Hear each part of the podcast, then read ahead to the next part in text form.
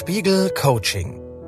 Mehr Kompetenz für die Liebe. Folge 5. Schweigen statt Streiten. Unsere Streits laufen immer gleich ab, ändern aber nichts. Diese Äußerung zum Thema Konflikte hört man von vielen Paaren. Kein Wunder. Jeder Mensch hat, auch aufgrund der eigenen Biografie, bestimmte Triggerpunkte, die Gefühle von Ärger, Wut, Ohnmacht auslösen. Solche virulenten Konflikte in einer Liebesbeziehung führen deshalb oft zu heftigen Auseinandersetzungen. Doch das Wiederholen regelrechter Streitrituale nützt und ändert rein gar nichts. Im Gegenteil. Durch die häufigen, heftigen Diskussionen verstärkt man destruktive Muster immer noch weiter. Aber wie schafft man es, aus dieser Schleife auszusteigen? Den Konflikt ein für allemal zu lösen? So absurd es klingt, indem man den Konflikt eben nicht löst, sondern ihn endgültig begräbt. Das jedenfalls rät der US-amerikanische Psychologieprofessor und Psychotherapeut Stephen C. Hayes. Er ist einer der Initiatoren der Akzeptanz- und Commitment-Therapie. Hayes vertritt die Ansicht, man soll bestimmte ewige Streitpunkte, bei denen man nie weiterkommt, einfach in Frieden ruhen lassen obwohl man keine Lösung gefunden hat.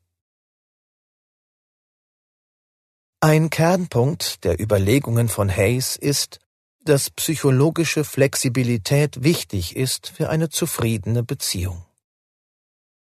Unflexible Menschen verteidigen ihre Position, statt sich auf den emotionalen Kosmos und die tiefen Bedürfnisse des anderen einzulassen.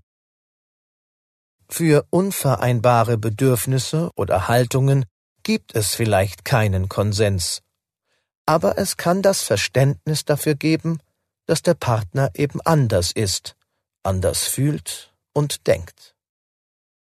In diesem Fall ist es sinnvoll, den Schützengraben einfach zu verlassen, anstatt immer wieder loszufeuern. Die folgende Übung zeigt, wie man Streitpunkte, die sich nicht lösen lassen, ab jetzt umschiffen kann. Namen aussuchen.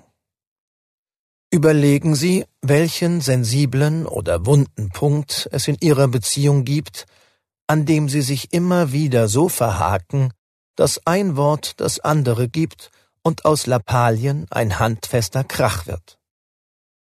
Es geht um solche Konflikte, bei denen die Emotionen hochkochen.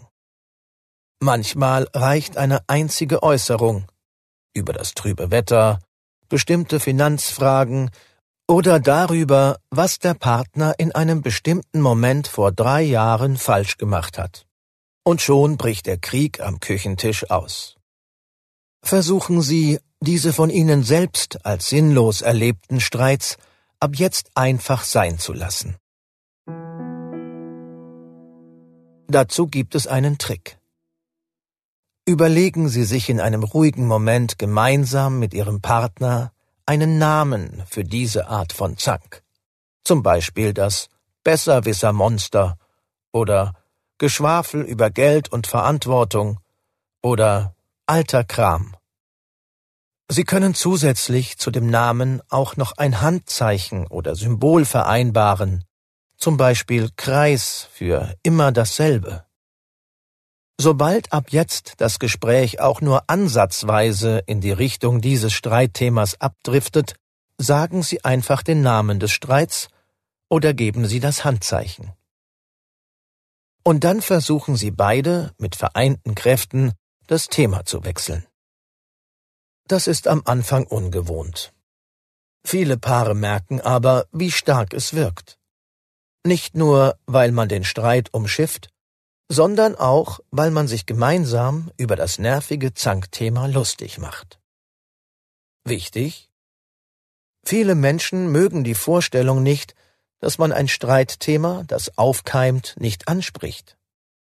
Sie empfinden es als unaufrichtig, ihre Gefühle nicht zu äußern.